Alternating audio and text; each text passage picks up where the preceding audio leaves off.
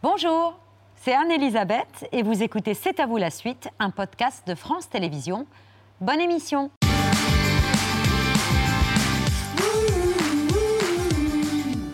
C'est à vous en direct jusqu'à 20h55 avec Bertrand, Mohamed Pierre et une femme au destin hors du commun. Légende du tennis, 129 tournois majeurs remportés, 12 titres du Grand Chelem, dont 6 à Wimbledon un à Roland Garros, c'était il y a tout juste 50 ans, resté célèbre pour la leçon administrée à un ancien champion américain, Bobby Ridge, qui clamait alors que le tennis féminin était si inférieur au tennis masculin qu'il pouvait battre, même retraité, n'importe quelle joueuse, y compris la meilleure du moment. Match d'anthologie joué en 1973, devenu un film, La bataille des sexes. Well, I got this beautiful lollipop for Billie Jean. I figure she's gonna be a sucker for my lob. Uh, you know, I got something for you too, Bobby. Actually, it's the ultimate gift for a male chauvinist. Ah, there you go. Oh, that's okay, that's okay. Any last words before the match, Bobby? Well, this match is for all the guys around the world to feel as I do that the male is king, the male is supreme.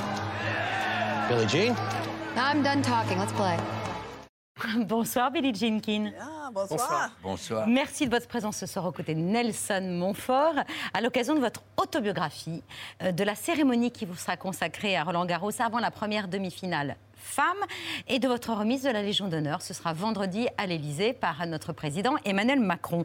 Euh, il s'agit de saluer votre immense carrière, mais aussi vos actions sur le cours et en dehors du cours de tennis. Et l'un des grands moments de votre carrière euh, et de votre combat contre les discriminations, c'est ce match contre ce gros macho de Bobby Ridge. Quel type affreux Quel type affreux He wasn't awful. Non, il n'était pas affreux. Pour- He was one of my heroes. C'est un de mes héros. He was. He won. Uh, Il won a gagné beaucoup de, Wimbledon, de championnats, 1939, Wimbledon en particulier, And then the Second World War et pendant career la. Deuxième Guerre So mondiale, I parce knew que sa all carrière about s'est him, ralentie, donc je savais tout but sur he lui, didn't know anything mais about il me, n'avait aucune idée de qui j'étais moi, which is normal. ce qui est normal. So anyway, we had 90 million En tout people cas, on avait It des was millions de about gens qui nous regardaient. Il s'agissait d'un changement social, la deuxième vague du mouvement des femmes aux États-Unis. a very important match. Et c'était un match très important. Il fallait que je gagne psychologiquement. Il y avait beaucoup de gens qui viennent encore tous les jours m'en parler, les femmes en particulier. Ça leur donnait un pouvoir de confiance, un men come Mais alors, à cette époque, they never had thought about Ils pensaient, thought qu'elles about n'avaient jamais pensé à l'égalité and des femmes, elles sudden n'avaient jamais pensé à leurs filles. Et tout d'un coup, tout s'est allumé. Même Uh, Obama, d'ailleurs, dans son livre, il parle de cela. 12 years old. Il dit qu'il avait 12 ans saw the match and how lorsqu'il a it vu ce affected match et comment ça l'a affecté personnellement. Et raised deux filles, aujourd'hui, qu'il élève différemment grâce à ce match. Donc ça a eu un impact sur les femmes comme sur les hommes. Cet homme, quand même, il se surnommait lui-même le King of the Male Chauvinist Pigs, le roi des cochons chauvins, persuadé que la place des femmes, c'était à la chambre à coucher et à la cuisine, pas sur un cours de tennis. Vous l'avez renvoyé au vestiaire. Il était en âge. Il s'est dit, mais c'est pas possible, je pensais pas qu'elle pourrait courir aussi vite. Eh ben si. Et les femmes étaient très nombreuses avant le match à vous encourager en disant, dis donc, vous allez lui botter le cul à ce vantard.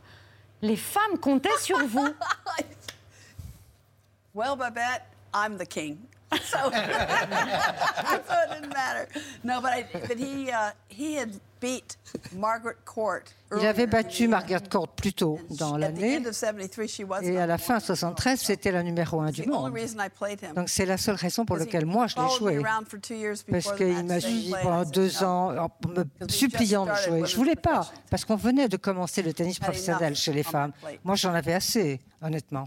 Nelson, évidemment, ce match, vous l'avez vu et vous avez marqué, impressionné. Je, je- je crois que c'est le match qui a attiré le plus de spectateurs de toute l'histoire du tennis. hein. De- vous pouvez ajouter Wimbledon, Roland Garros et tout. Je crois qu'il y avait près de, je ne vais pas dire bêtises, plus de 80 000 personnes physiquement dans, dans- dans le stade, sans compter après le long métrage qui a eu lieu. D'ailleurs, je trouve que les acteurs sont vraiment excellents parce qu'il y a vraiment une ressemblance. Emma et, euh, Stone et ah Steve oui. Carell, Ah oui, vraiment. Ah oui, c'est c'est vraiment. euh, donc voilà, je trouve que. Enfin, moi, j'ai beaucoup de sympathie pour, euh, pour Billie Jean, non seulement pour euh, sa carrière de tenniswoman, mais également pour la, pour la femme qu'elle est et, et- et pour la femme qu'elle est encore aujourd'hui. Parce que ce- son itinéraire dépasse largement le cadre de- d'une joueuse de tennis. évidemment. Exactement. Ouais. Et ce film, la bataille, euh, la bataille des sexes, elle sera diffusée à Roland Garros après les demi-finales dames à Roland Garros euh, et après la cérémonie qui vous sera consacrée. On parle longuement de votre carrière, cher Billie Jean King, mais le King ici aussi, c'est Pierre Lescure, qui tous les soirs à cette heure-là nous propose son choix culturel. C'est l'œil de Pierre.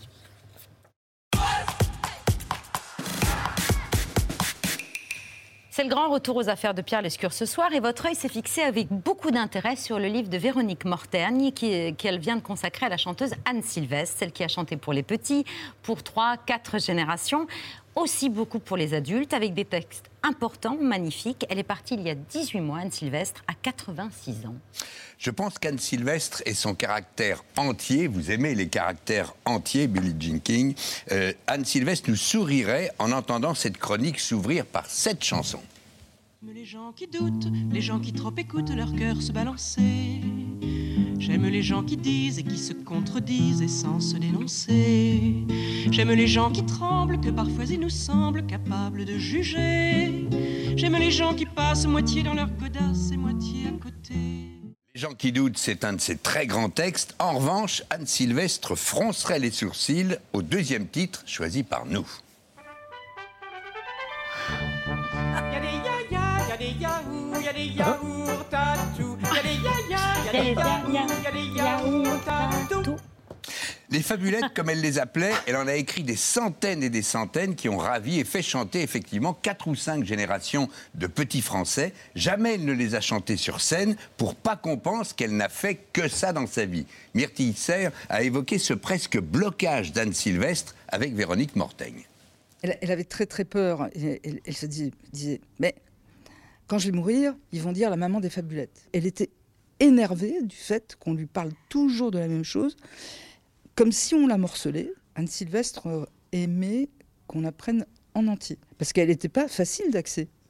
Elle faisait peu de télévision, elle faisait l'antistar, quoi. Elle n'était pas glamour, et donc c'était compliqué. Anne Sylvestre a fait partie de cette génération merveilleuse de l'immédiate après-guerre et des cabarets rive gauche où la chanson française voit naître ses plus beaux talents modernes. Et Anne se bat pour que les femmes euh, soient racontées et chantées sur des textes de femmes. Elle fut une des premières auteurs, compositrices, interprètes.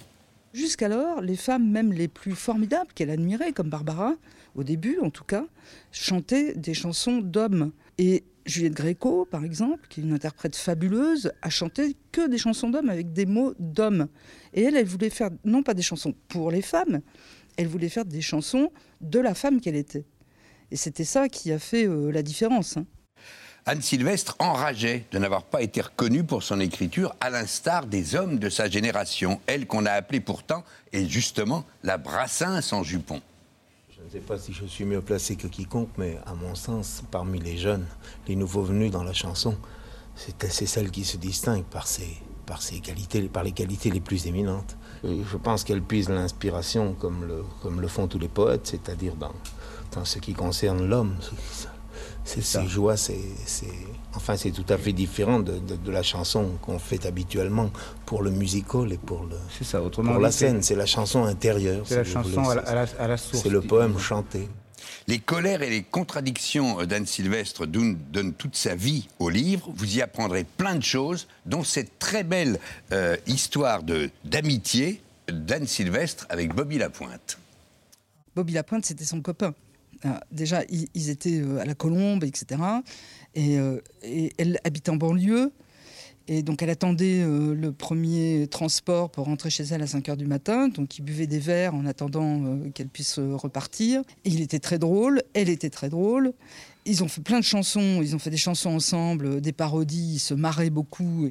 Et regardez ce duo rieur à la télé en noir et blanc entre Anne Sylvestre et Bobby Lapointe. Depuis le temps que je l'attends, que je l'attends, depuis le temps que je l'attends, que je l'attends, mon prince charmant. Voilà, j'arrive, mon aimé. euh. Depuis le temps que je l'attends, que je l'attends. Voilà, j'arrive, mon aimé. euh. Voilà, j'arrive, mon aimé. euh. voilà j'arrive mon aimé, voilà j'arrive mon aimé, voilà j'arrive mon aimé. C'est elle, c'est elle qui a écrit ce texte. Et, et Véronique Mortaigne explique que la pointe derrière les barreaux, c'est un autre caillou, comme il y en a tant dans les textes euh, d'Anne Sylvestre, sur ce qu'elle voulait tant cacher, euh, la vie de son père Collabo, bras droit de Jacques Doriot pendant la guerre, qui a évité la peine de mort à la libération et qui a passé de très longues années en prison. Il faut lire ce livre de Véronique Mortaigne, c'est passionnant, chez Équateur. Merci beaucoup, cher Pierre, pour cet œil, votre grand retour aux affaires. Tout de suite, c'est l'heure du vu, ce qu'il ne fallait pas rater hier à la télévision.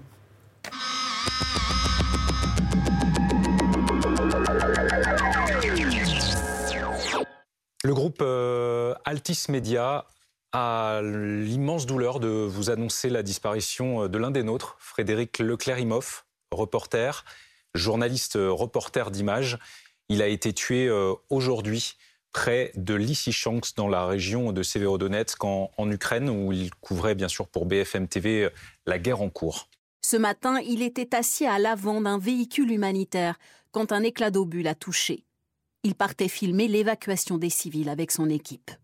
Frédéric, ce qu'on peut vous dire, c'était pas une tête brûlée. Euh, Patrick Il avait fait un stage commando moi. de préparation aussi. Absolument, et euh, il pesait euh, euh, chaque minute de sa mission avec euh, Maxime, avec Oksana. Ensemble, ils décidaient de où ils allaient, où ils allaient pas.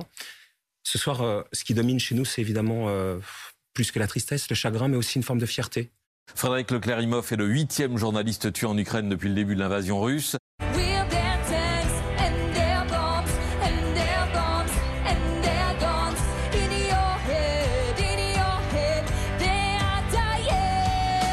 La préfecture de police de Paris pointée du doigt après les violences au Stade de France. La polémique prend de l'ampleur. Une réunion exceptionnelle est en cours au ministère des Sports.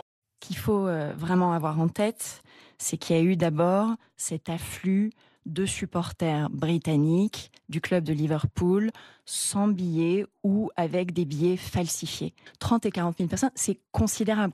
Euh, La présence massive de ces faux billets est effectivement le mal racine qui a causé euh, les reports euh, par trois fois du commencement du match.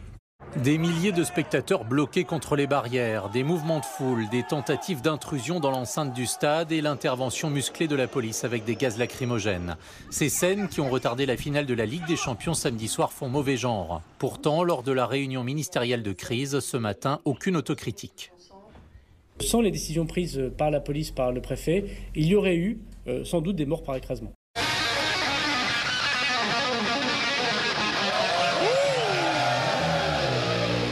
On imagine si des terroristes avaient décidé de grimper les grilles, d'enjamber, de rentrer dans le stade, de franchir. On imagine ce que ça aurait pu donner.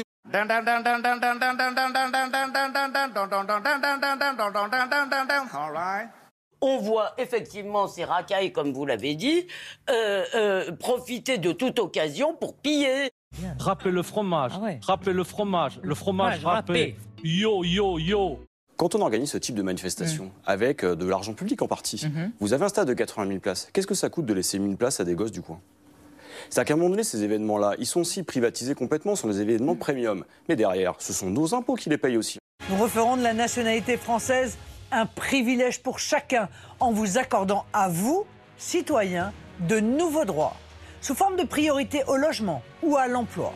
Et à en croire la presse britannique, tout ou presque tout est de la faute des forces de l'ordre. Des gens qui avaient leur billet, dûment payé 200 euros le billet, et qui ont été aspergés de gaz lacrymogène, des personnes handicapées, des enfants. C'est pas comme ça qu'on règle l'ordre, le maintien de l'ordre autour d'un stade. Non, mais il y a évidemment des images déplorables et des utilisations qui n'ont pas été euh, proportionnées. Un mot euh, juste pour ajouter, c'est-à-dire qu'il faudrait quand même à un moment qu'on s'empare collectivement de la question migratoire. En 2022, en France, on en est encore, on est encore sur la question de la taille des gens.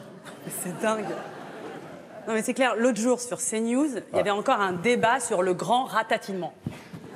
La France ne serait-elle pas envahie par, euh, par des gens de petite taille? Bienvenue, venez. Car l'Académie de Versailles manque de bras. Elle propose 2000 postes de contractuels de la fonction publique. Pour postuler et peut-être devenir enseignant, il faut passer un entretien de 30 minutes.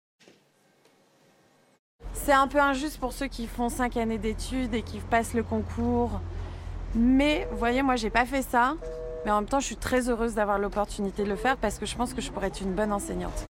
Des sélections, je voulais vous parler de sélections qui se dérouleront prochainement à Mulhouse. N'hésitez pas à nous joindre.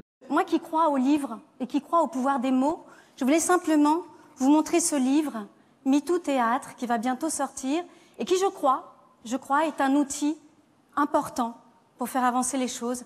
C'est vrai que moi, dès que, dès que c'est dans le, dans le toucher, dans le tactile, euh, j'ai beaucoup, beaucoup de mal. Je parlais avec Juliette Carré, qui a vécu 56 ans avec Michel.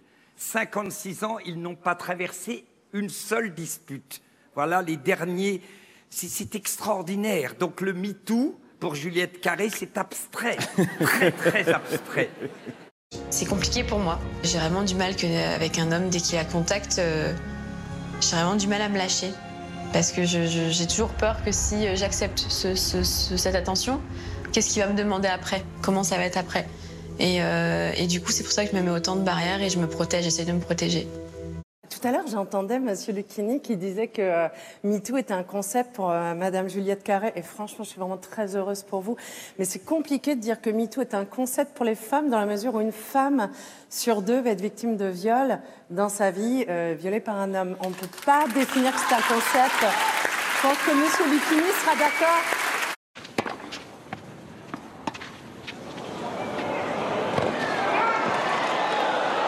Est-ce qu'il va avoir les jambes Point exceptionnel Speaking on me, to the bad girl, speaking on the leg up, to the bad girl, speaking on me.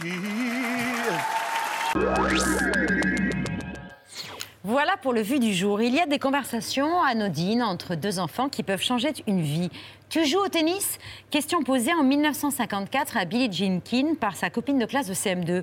C'est quoi le tennis? répond la petite Billy, qui, renseignement pris, va se passionner pour la petite balle jaune et rentrer de son premier essai une raquette à la main en déclarant à sa mère J'ai trouvé ce que je vais faire dans la vie, je veux devenir numéro un mondial de tennis et ce faisant, révolutionner ce sport. C'est la joueuse de tous les records. Il fallait ça pour se faire entendre, car Billie Jean King a des choses à dire. À l'époque, les primes octroyées aux femmes sont en moyenne huit fois inférieures à celles des hommes. La Française Françoise Dur, qui l'a souvent affrontée sur les cours, se souvient de cette période où Billie Jean a pris les rênes du tennis féminin. Billy me dit c'est pas possible et on peut pas continuer comme ça. On va faire une réunion et on va faire une association. Il faut que ce soit nous qui dirigeons le tennis ou qui donnons les directions nécessaires. Ce coup de force débouchera sur la création de la WTA, l'actuel circuit féminin professionnel, et forcera les instances du tennis à équilibrer les revenus entre les hommes et les femmes. Billy, c'est votre grand combat. L'un de vos grands combats, c'est de faire en sorte que le tennis féminin soit aussi considéré que le tennis masculin, à une époque où les femmes n'avaient pas le droit d'avoir de, de, chéquier et devaient demander à leur mari, en tout cas en France, euh, de pouvoir disposer d'un compte en banque. Votre premier coup d'éclat, c'est à 11 ans. Vous avez dit, bah, moi, je porte pas de jupe pour faire du tennis, je mettrai un short, un point, c'est tout. C'est la première des révoltes de la petite Billy? J'ai pas réalisé ça, mais sans doute, oui. Je n'avais pas le droit d'être photographiée parce que maman m'avait cousu mes shorts. Donc pour moi, c'était très important. C'était ma maman. Et maman était horrifiée. Et j'ai dit non, ça n'a pas d'importance, maman. Un jour, je montrerai au monde comment porter les choses et comment on peut jouer au tennis. J'ai vu François Dur, c'est une grande amie. On a beaucoup joué ensemble, on a participé à cette association pour rendre le tennis professionnel féminin important. Je vais faire la voir cette semaine. Il y a deux choses qui se sont passées. La WTA est arrivée en 73 lorsqu'on a créé notre propre organisation. Mais ça a été, ça c'était le 23 septembre 70 lorsqu'on a signé un billet d'un dollar pour que le public, l'éditeur d'un magazine de tennis nous reconnaisse. Et c'était la naissance du tennis professionnel féminin tel qu'on le connaît aujourd'hui. Et à chaque fois qu'une femme recevait un chèque, 2,2 millions d'euros en fait, à la fin du tournoi, tournoi de Roland Garros. Et tout est dû à ces jours-là où on a dit non, on ne, on ne supportera pas davantage. Parce qu'ils essayaient d'empêcher les tournois féminins. Et quand il y avait un tournoi, les bonus étaient épouvantables. Et il y avait 40% ou 30% de moins que les primes. Assez, c'est ce qu'on a dit. On va prendre nos chances, prendre nos opportunités, on va faire tout ce qu'il faut. Et voilà la naissance du tennis féminin professionnel. Nous, nous appelions les neuf originales. Et on est maintenant au Hall of Fame national et c'est le seul groupe qui ait jamais été invité au Hall of Fame. Donc c'est vraiment un moment très privilégié. Mais trois ans plus tard, on a commencé notre association. Moi, je voulais que les hommes et les femmes aient une seule association. Et toujours aujourd'hui, je prie pour que ça se passe. Et surtout, vous vous êtes révolté, vous l'avez expliqué, contre la différence des primes de match entre les femmes et les hommes. En 1972, vous remportez l'US Open et vous recevez 15 000 dollars de moins que le gagnant masculin, Ilina Staz, et ça, ça vous rend mais dingue. Totalement. Mais c'est vrai que c'est dingue. C'est pour ça que j'ai dit en 72 que nous n'allons pas rejouer. Moi, j'ai dit je ne rejouerai pas en tout cas. Et je pense que j'aurais convaincu les autres femmes à ne pas revenir jouer. Mais j'ai eu un sponsor qui a fait la différence entre la différence de primes. Donc, quand j'ai été voir le directeur de l'époque, Billy Tabot, je leur ai dit Nous avons l'argent, vous n'avez pas besoin d'avoir un autre sponsor. Pour... Ils ont dit Ah, à cette époque, mon mari de l'époque a bien compris l'importance du, du business dans ce métier et le, des sponsors en, en, arrivant avec des sponsors, on avait assez d'argent pour dire l'an prochain, on, aura, on gagnera les mêmes gains. Vous avez été une pionnière, vous avez ouvert la voie de très grandes joueuses, Chris Evert, Martina Navratilova, euh, Nelson. Évidemment, ce sont des joueuses dont vous avez suivi la carrière, notamment Martina Navratilova. On vous voit à ses côtés en 1987 au trophée des femmes du Cap d'Agde. Lorsqu'on vous voit jouer avec Chris, on voit beaucoup de beaucoup d'amitié, beaucoup de sentiments l'une pour l'autre. Est-ce que c'est parfois difficile de faire la différence entre entre les deux? Well, I think that's the most incredible thing about Chris and, and mine rivalry is that we are very, very close friends off the court. But and because of that, when we play on the court, we really try to beat each other, but we do it fairly, just with our game. We don't try to play with each other's minds. We just made the best woman win on that day, and we can go back and have dinner together that night, you know, after we play each other. Thank you, Martina. Thank you very much. Nelson, ces femmes ont dû se battre et le combat continue encore parce que c'est pas totalement révolu encore la différence entre le tennis masculin et le tennis féminin. Ça va, j'ai pas trop changé là, depuis, cette, depuis image. non, je suis un petit peu. Je, suis très content de voir cette, cette, image avec Martina, qui, je pense, et je pense que Billie Jean sera d'accord, qui à la suite de Billie Jean a été également, on va dire, sa, sa successeur d'une certaine manière, une forme d'icône également, non seulement euh, des droits du tennis féminin, mais des droits de la femme en général. Je suis persuadé que Billie Jean doit avoir beaucoup d'amitié pour Martina. En tout cas, moi, j'ai toujours eu beaucoup d'amitié et d'estime pour Martina Navratilova, pour la joueuse parce qu'en plus c'était une joueuse de service volé, un peu comme Billie Jean, ce qui est relativement rare dans le tennis féminin de nos jours, et également pour, pour la femme qu'elle est. Vous vous, êtes, vous vous êtes battu pour les femmes, mais aussi euh, contre les discriminations, contre les discriminations raciales, parce que vous vous êtes très vite rendu compte que les joueurs ou les joueuses de tennis étaient rarement des joueurs ou des joueuses de couleur. Yes, that's actually oui, en fait, quand j'ai joué uh, au tennis club de Los Angeles, je rêvais dans mon coin. Et j'ai réalisé que chacun avait des chaussures blanches, des hobbies blancs, une balle blanche et tout le monde était blanc. Et je me suis demandé, mais où sont le reste des gens? Donc ce jour-là, um, j'avais 12 ans.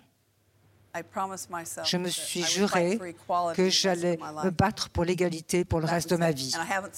je n'ai jamais arrêté depuis, mais je savais aussi que j'avais beaucoup de chance parce que j'étais mieux que mes sœurs de couleur.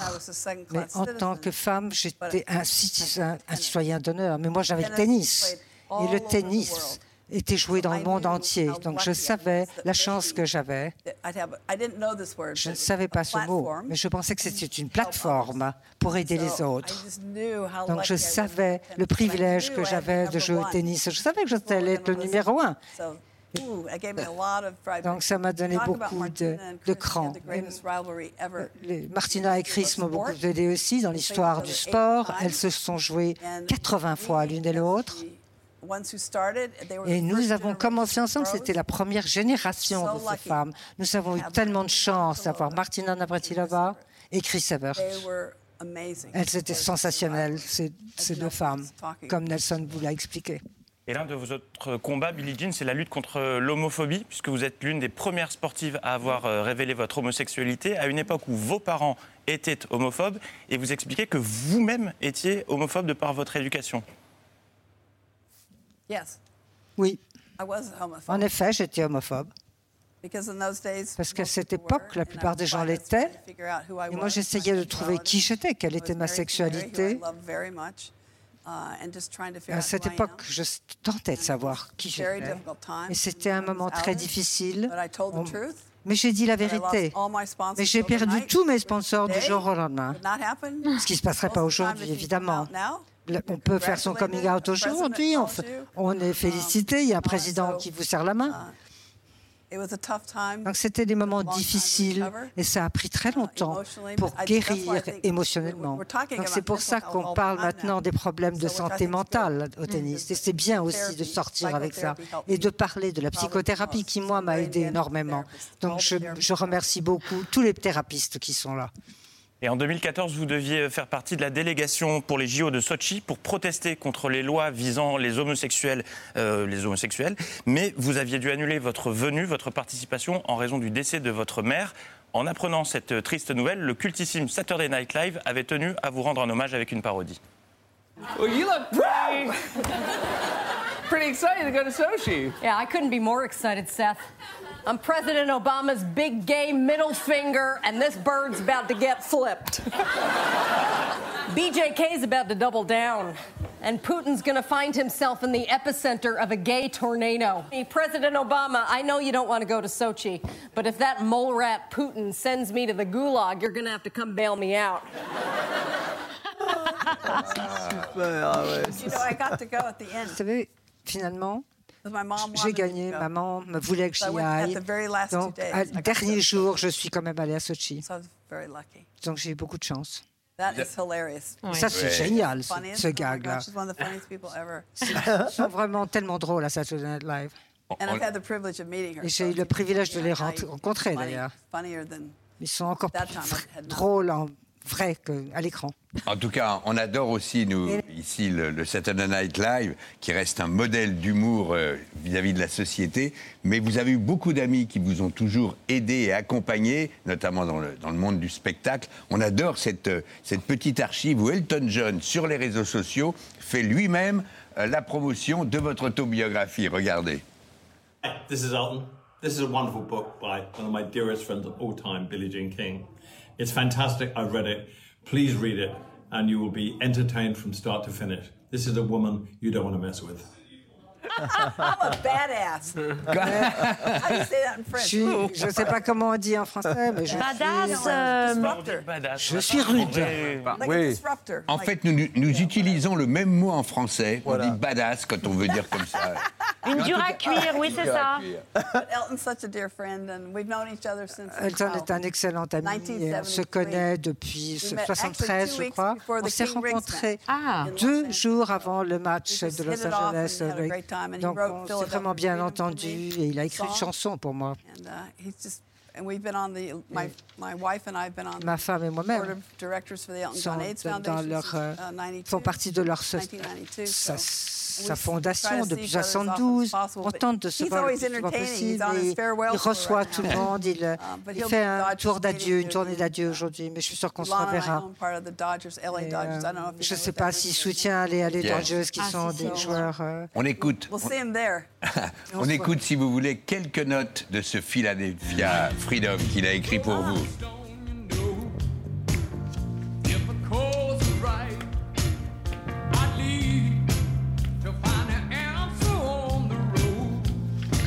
Même la classe. hein. Ah oui.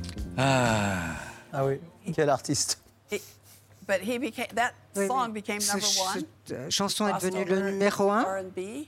Bien sûr, en, en R&B, Rhythm and Blues, donc très très content, mais moi aussi évidemment. Tout est génial pour moi, mais lui, il était tellement content. Ouais, c'est le premier que j'ai eu en, blues. J'étais très content. Très, Billie Jean, vous avez euh, remporté Roland Garros en 1972. À cette époque, euh, Nelson Montfort n'était pas encore le grand journaliste que l'on connaît euh, aujourd'hui. Votre première interview, Nelson, à Roland Garros, c'était, je crois, en 1988. Je demande à André, parce que les téléspectateurs l'ont certainement remarqué, pourquoi il porte cette, euh, ce pantalon de tennis en jean que tout le monde a, a remarqué et qui, je dois dire, lui va, lui va assez bien. They tried very hard to make sure they, they weren't be, they wouldn't be allowed in tennis, but they got it passed so that you are allowed to wear them, and they're quite comfortable actually. And I like the style. It kind of uh, it fits me pretty well. Nelson Une question assez légère. hein. Oui, avec euh, Steffi Graff et, euh, et André Agassi ce, ce jour-là. Euh, Billie Jean, on imagine que vous suivez encore euh, la compétition, que vous suivez Roland Garros qu'elle vit actuellement. Vous regardez aussi la carrière de, euh, de joueuses courageuses qui ont suivi euh, euh, votre parcours, votre lignée. Je pense euh, notamment à Naomi Osaka. I didn't quite understand the question, but I do follow it. I do follow Oui, it. bien sûr, je, je suis leur carrière. Pardon. Yes, I follow the game. Oui, bien sûr, je regarde le Uh, tennis. Osaka about mental health. Et en parlant de la santé mentale que Naomi Osaka a utilisée comme plateforme, tout le monde en parle maintenant. Et Agassi était un bébé sur So do cette you. image. Oh, Vous aussi, d'ailleurs.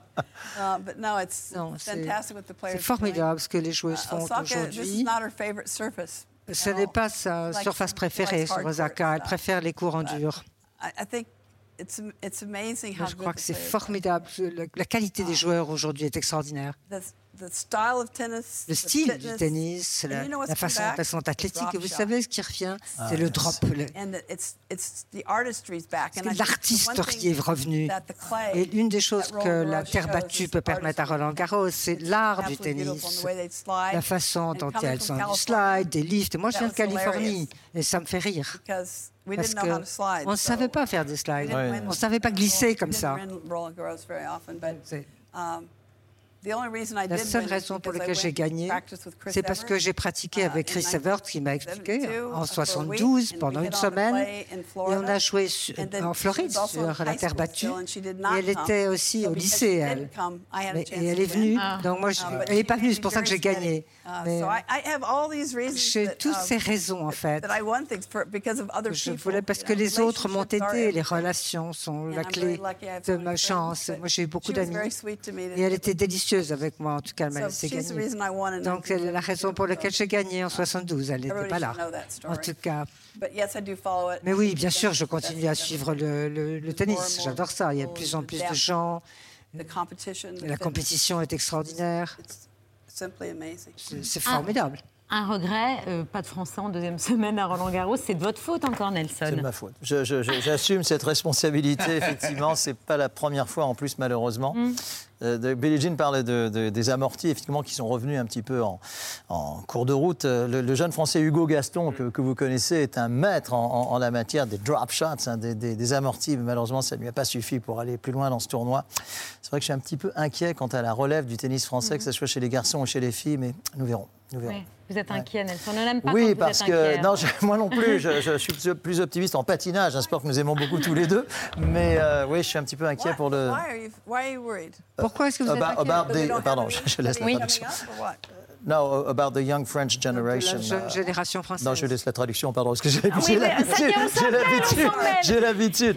Non, un, petit un peu euh, petit peu sur la. Oui, sur la. on- sur la- voilà, il y a un des meilleurs joueurs français de ces 20 dernières années qui a pris sa retraite. Il s'appelle Joe Wilfried Songa. Que vous avez d'ailleurs reçu. On a reçu hier. Et Très émouvant d'ailleurs. Oui, et Ouais. c'est vrai que la relève tarde à, à venir, mais on y travaille. J'espère me tromper. Nelson et moi. Merci, cher Billy Jenkins, d'être venu ce soir sur le plateau de C'est à vous. Autobiographie d'une les combats d'une championne pour l'égalité, livre recommandé par Elton John. Et par Nelson Montfort. Si ça, c'est pas, ça s'appelle pas du label. Commencez le livre. Oui. Absolument. Merci beaucoup d'être. Euh, Ça m'a pris quatre ans et demi à écrire de façon, avec un travail sans arrêt.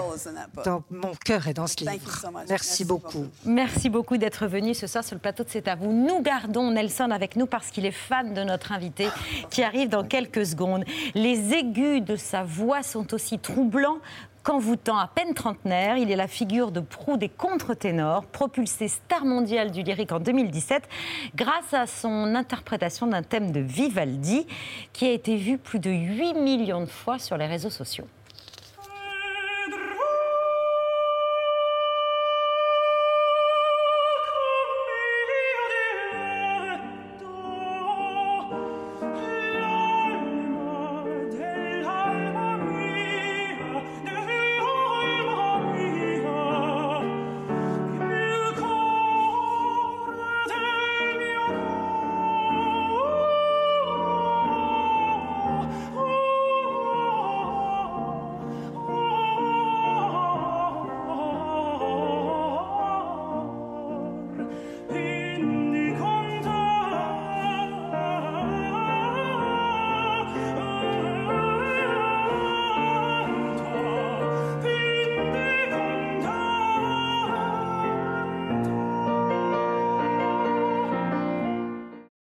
Jakub Joseph Orlinski, bonsoir, bienvenue sur la scène de cet avon. On est très heureux de vous retrouver euh, à l'occasion de la sortie de deux albums, et notamment l'album Farewells, dans lequel vous reprenez des, des, des, airs dans votre langue maternelle, en polonais. Et ce soir, vous nous interprétez une chanson euh, de votre répertoire, du répertoire euh, polonais. Pardon, par avance d'écorcher le titre. Prośniczka de Stanislas Stanislav Moniuszko, accompagné de Michael Biel au piano. C'est Parfait. C'était parfait, bien sûr.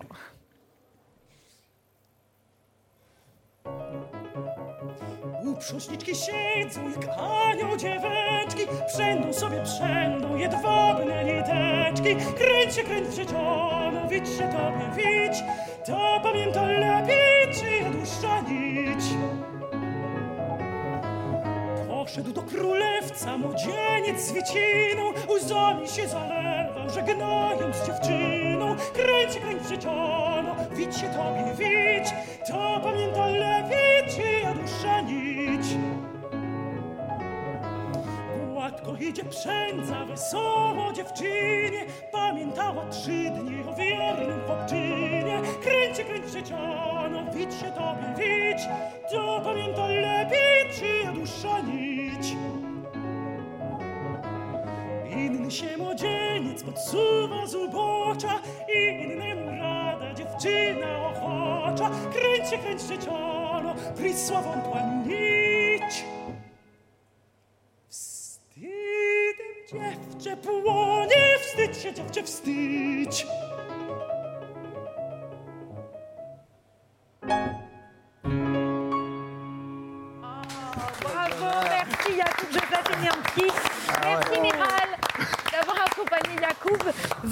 Rejoindre euh, pour parler de, de, cet album Farewells, dont est extrait euh, cette air que vous venez de nous interpréter. Euh, voilà, Farewells qui rassemble donc quelques-uns des plus belles mélodies des compositeurs polonais du 19e et 20e siècle.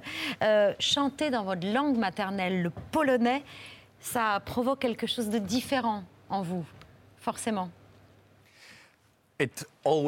Toujours, ça fait toujours une différence de, de chanter dans sa propre langue. Pourquoi? Parce que bah, c'est un petit peu...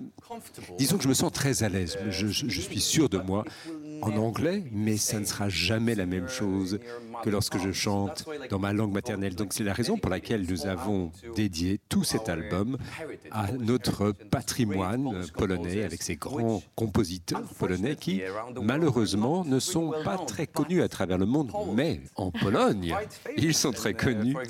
Et Karłowicz en particulier, euh, c'est pratiquement la meilleure musique vocale qui existe. Des petites vignettes, mais chacune de ces chansons, euh, qui durent, je ne sais pas, une minute ou deux, euh, chacune de ces chansons a une histoire à raconter et, qu'on pourrait écrire sur une petite carte postale. Et quelquefois, ces histoires sont dramatiques, tristes, tragiques, mais quelquefois avec de l'espoir, de l'amour, mais également de la douleur et euh, un combat euh, qui est permanent. Et c'est la raison pour laquelle cet album, finalement, est un véritable voyage, un vrai parcours émotionnel. Et, là, c'est peut-être ce que j'ai chanté, c'est peut-être une des chansons les plus légères de l'album, mais il y a beaucoup, beaucoup de chansons très différentes, de compositeurs, de compositeurs différents pour présenter au monde hein, toute cette palette de compositeurs avec cette musique absolument super, très cool, si je puis dire, de ces compositeurs polonais. Vous êtes un excellent ambassadeur euh, de l'art lyrique polonais. Je vous présente un autre ambassadeur, celui de la cuisine française. Christophe est le chef de Fleur de Loire. C'est à Blois, dans le Loir-et-Cher. Bienvenue à la table de C'est à vous. Euh, une magnifique asperge dans nos assiettes ce soir. Oui, en plus, c'est hyper représentatif euh, de notre terroir, hein, puisqu'on est vraiment en plein cœur de la Sologne. et c'est la fin de la saison des asperges blanches. Donc vous allez voir, elles ont un parfum qui est, très doux. Et je l'ai associé donc avec le pois chiche de Beauce puisque là, on va justement aller chercher la protéine végétale.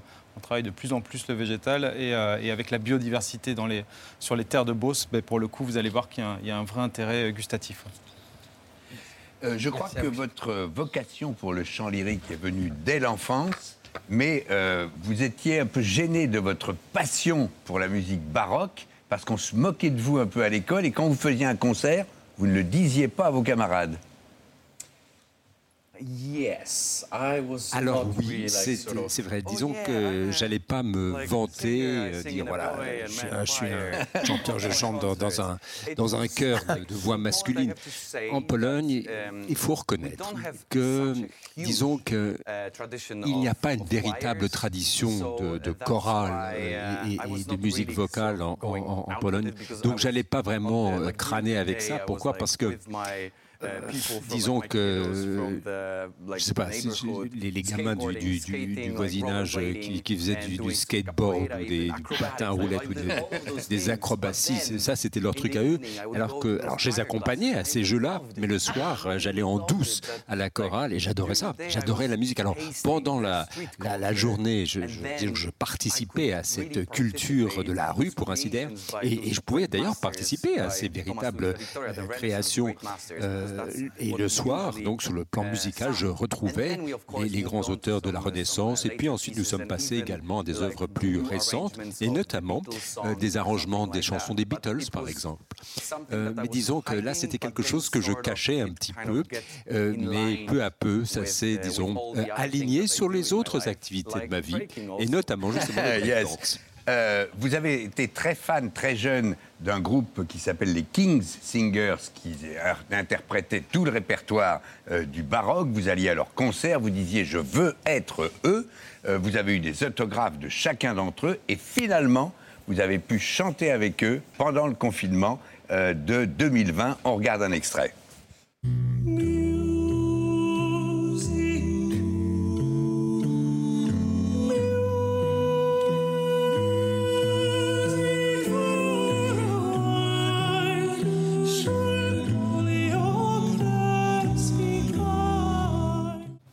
C'est extraordinaire parce que vos, vidéos sur, euh, sur le net et sur les réseaux sont vues des millions de fois, Babette le disait, et en même temps, vous déroutez un certain nombre de fans de votre musique parce que vous venez d'un tout autre monde, euh, du skateboard et de la nature. C'est vrai, c'est vrai. Et là, je suis un petit peu décalé. J'ai même travaillé euh, pour euh, une boutique de mode euh, de, vêtements du genre streetwear, justement, et j'adorais ça. J'ai touché un peu à, à, toutes sortes de choses. J'ai gagné ma vie, certes en chantant, mais en faisant d'autres choses également. Et vous savez, la plupart du temps, ce que je, mon rêve, c'était de voyager, de rencontrer des gens, de découvrir de nouvelles cultures, de, découvrir des cuisines du monde entier, la cuisine française par exemple. Et c'est pour ça que j'adore partager euh, ce que l'on a à proposer. Alors justement, dans cet album, avec Miral, on a voyagé dans le monde entier. et on partage cette musique. C'est ça que nous voulons faire. Mais surtout avec cette vidéo, alors là, c'était c'était un, rêve, euh, mieux qu'un rêve. C'était quelque chose de tellement inattendu, chanter avec les King Singers. Et la magie de cette vidéo, parce que l'ingé son a vraiment fait un tel travail qu'on a l'impression qu'on est vraiment ensemble, qu'on change ensemble, alors qu'en réalité, en réalité, moi, on m'a demandé d'enregistrer euh, dans un studio complètement isolé avec des, couvertures qui enlevaient tous les coups pour pouvoir mélanger toutes les fois. Mais j'étais euh, sous couverture avec un, minuscule micro parce que j'avais rien d'autre. Pour ma, ma partie, il fallait que je sois complètement isolé. Donc on est vraiment séparés les uns des autres. C'est quand même marrant. Vous avez évoqué le fait que vous faisiez du breakdance. Euh, et cet art de la danse, cette maîtrise de votre corps, elle vous sert aussi dans votre interprétation lyrique parce que vous breakez aussi bien que vous chantez. On veut voir quoi en fait. Oh là là, do you want to see Vous voulez me voir danser un petit peu Mais Je peux le faire sur scène Yes, si vous yes, voulez. yes. Oh my goodness. Oh là là Et sans musique. Un, petit, un, petit, un petit numéro. Attendez, regardez ça. I will just quickly move Alors, this. je, je déplace le micro. So you know, guys, it's nice and easy. Regardez, alors c'est c'est tout simple. Like, this is Regardez. what we call the C'est top ce qu'on rock. appelle le top And then you rock. can- Et ensuite, can go down on and peut this is the descendre. Alors là, c'est ce qu'on fait dans le jeu also de, do- de jambes. Mais on Ah peut faire ceci également. Ouh Ouais, je connais. ouais. Oh là là là là Et c'est dire à quel point euh, l'art lyrique peut être moderne, cool, et on peut être aussi bon breakdancer qu'interprète de Vivaldi, ce que vous nous montrez absolument merveilleusement bien Oh dans le deuxième album sorti en 2022, le Stabat Mater de Vivaldi. Merci beaucoup, Jakub Orlansky. Merci infiniment. Ah ouais, il, est- Merci à vous. Thank you so much. Merci. Merci à vous. hein. il a la mo- modestie de son talent. Vraiment, Oui. il est. ouais. Exactement, merci. C'est toujours un immense plaisir de vous recevoir à la table de C'est à vous. C'est l'heure de la story média de Mohamed Bouafsi qui breakera aussi un jour peut-être. Non. Euh... Je me laisserai. Voilà, hommage à un immense acteur-réalisateur américain. Et si on commençait par un petit quiz, est-ce que vous allez reconnaître cette voix? Et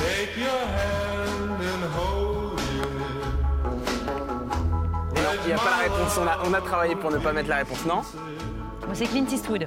Bravo Babette, incroyable, incroyable, c'est la voix de Clint Eastwood qui s'était aussi euh, essayé à, à la chanson, c'était dans les années euh, 60. Il fête aujourd'hui ses 92 ans, c'est l'un des derniers monstres, monstres sacrés de, euh, d'Hollywood. Depuis les années 50, il a, il a tourné plus de 70 euh, longs métrages. En 1973, il revenait à la télévision américaine sur son plaisir de jouer des rôles de cow-boy légendaires comme dans La Brute, Le Bon et Le Truand. Uh, I've uh, been very fortunate in my life to be able to play uh, in westerns because I've been able to release my fantasies through uh, through acting in them. It's been a great. When you were growing up as a kid, did you think, I suppose, uh, I never thought about acting in them, but I thought, you know, you always sit there with your knees up in the seat, and, uh, behind the seat, and uh, in front of you, and you sit there going, yeah, yeah, man.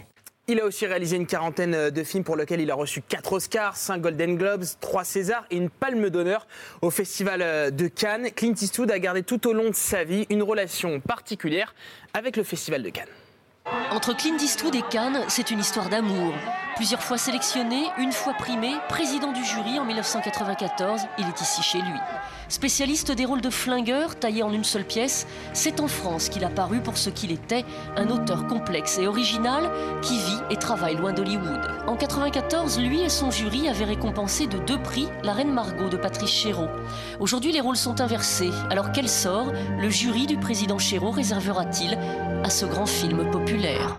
Et pourtant, tout aurait pu s'arrêter en 1951 pour l'acteur euh, américain qui survivra à un crash aérien, une expérience malheureuse qui lui donnera envie de réaliser Sully, Miracle euh, sur l'Hudson. Malgré euh, sa légende dans les films de western, Clint Eastwood ne fume pas. Il fait très attention à, sa, à son alimentation.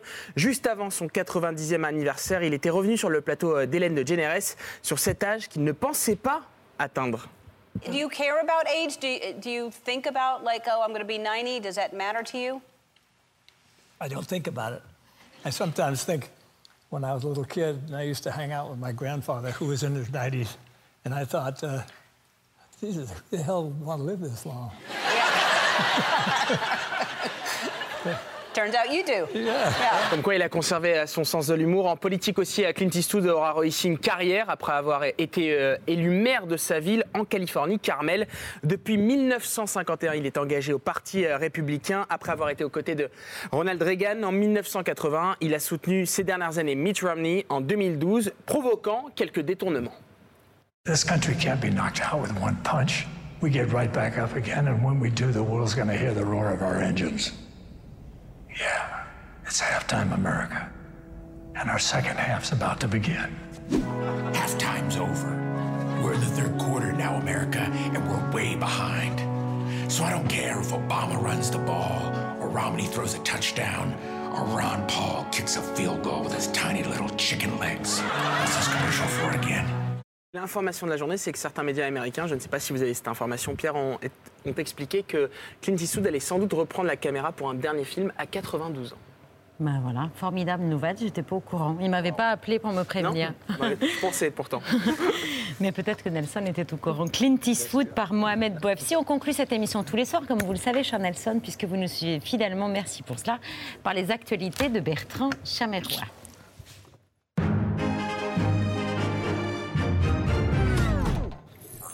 Bonsoir, à la une de ce 31 mai, il est l'heure de s'installer bien confortablement, de sortir le popcorn et de savourer, car oui, c'était ce matin le retour de notre télé-réalité préférée, le grand retour du Conseil de Paris qui signait donc les retrouvailles entre Rachida Dati et Anne Hidalgo depuis la présidentielle. Précédemment, dans le Conseil de Paris, pourrez euh, bien sûr vous joindre à l'ensemble des maires qui viendront euh, à l'hôtel de ville ce soir autour euh, du. C'est aussi bien sûr emblématique. Et lors face à ce désengagement, à son manque de soutien, quant à Comment se sont passées les retrouvailles entre Chouchoute et Reloute Réponse tout de suite dans le nouvel épisode du Conseil de Paris qui démarre maintenant.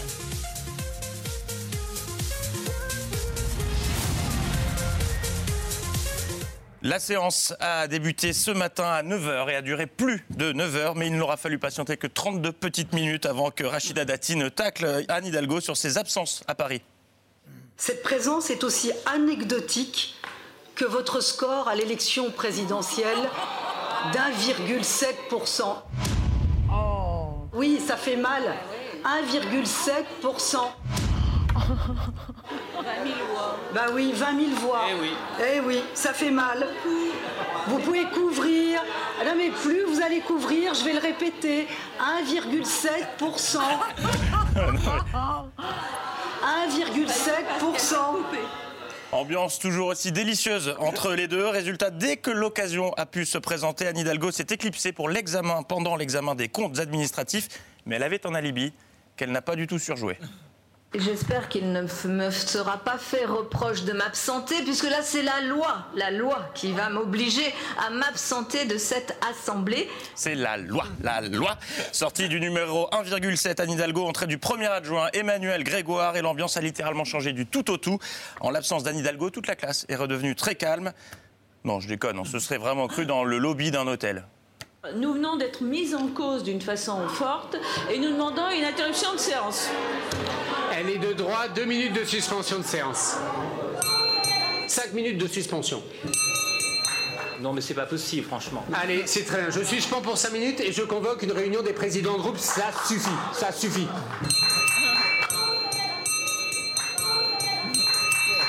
Je croirais dans les pâturages, c'est beau. Et enfin, vu en tout début de séance, un drôle de zigoto, un sacré oiseau, que cette personne, je ne sais pas ce qu'il prenne au Conseil de Paris, mais ça a l'air d'être de la bonne. Réalise-t-il un test micro Tue-t-il des mouches Est-il le dernier soutien d'Hidalgo à l'applaudir À moins qu'il ne s'agisse du bruiteur officiel de Roland Garros. Un, ça, 15 A. Si vous avez la réponse, écrivez-nous. Ça a duré très très longtemps en un raccourci. Et puis il y a cette autre question qui reste en suspens. L'ambiance va-t-elle enfin s'apaiser à l'hôtel de ville Hein, Rien n'est moins sûr. Réponse dans le prochain épisode du Conseil de Paris. Ah, le suspense est à son comble. Et on referme ces actualités avec. Chers compatriotes, chers amis, je voulais vous remercier du fond du cœur d'avoir répondu massivement présent à l'appel à dons que j'ai lancé le 25 avril dernier. Quoi? She's back? Eh oui, après de longues semaines d'absence, Valérie Pécresse est de retour pour faire le point sur sa cagnotte Litchi. Et comme euh, toutes les cagnottes Litchi, pour les anniversaires, il y a différents profils. Valérie Pécresse, euh, euh, que j'aiderai d'ailleurs financièrement parce que... Vous ferez un chèque? Oui. Voilà, il y a celle qui, lorsqu'elle a reçu le lien de la cagnotte sur WhatsApp, a dit qu'elle allait donner, mais dont on est sans nouvelles depuis sur le sujet. On a celui qui n'était pas invité à l'anniversaire parce qu'il a daubé sur l'organisatrice, mais qui a quand même voulu participer. Un donateur qui s'est manifesté, c'est Nicolas Sarkozy. Un don à la candidate des Républicains qui s'élève selon nos informations à 2000 euros, sauf que Valérie Pécresse n'en a pas voulu et les a immédiatement fait recréditer sur le compte de Nicolas Sarkozy. Il y a celui qui participe au cadeau, mais parce que c'est également un cadeau pour lui. Vous-même, vous avez donné Bien sûr. Combien Écoutez, c'est entre elle et moi et, et mon inspecteur des impôts. rapport à la défiscalisation, tout ça. Et puis, il y a celui qui participe à la cagnotte Litchi, masque le montant, mais fait quand même savoir quand il arrive à la soirée d'anniversaire que si on a pu payer un séjour en club Marmaras, c'est en grande partie grâce à lui. Est-ce que vous avez donné pour elle d'abord? Moi, à titre personnel oui. oui, bien sûr. Oui. Et de si- manière euh, significative. Vous voulez dire plus que Nicolas Sarkozy, Je 4 dirais 000 pas le euros montant, non. Bon, euh, que se passera-t-il si... Voilà, significatif.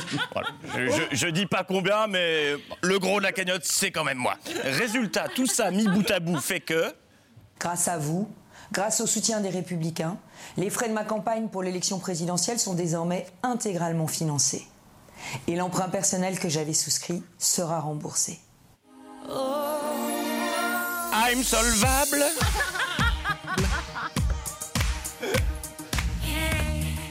Et conséquence, Valérie Pécresse a fait une grande annonce. Vos messages de soutien m'encouragent À quoi? À quoi, bordel? À poursuivre mon engagement pour les Français et pour la France. Elle continue, elle reste. La chronique ne pouvait pas rêver. Meilleure nouvelle, merci Valérie. Vive la République, vive l'assistanat et surtout vive la France. Bonne soirée.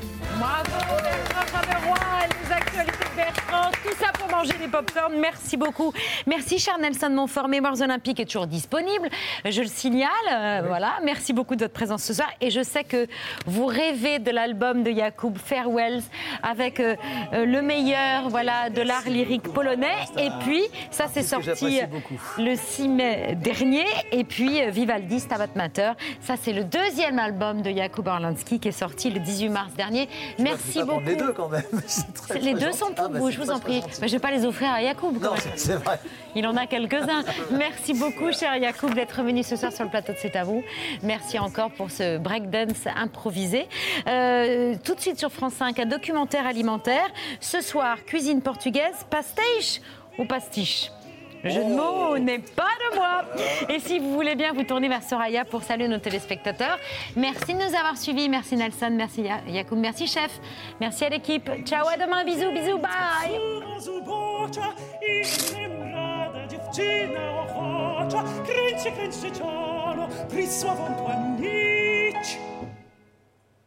Wstydem dziewczę płonie, wstydź się dziewczę, wstydź. Thank you.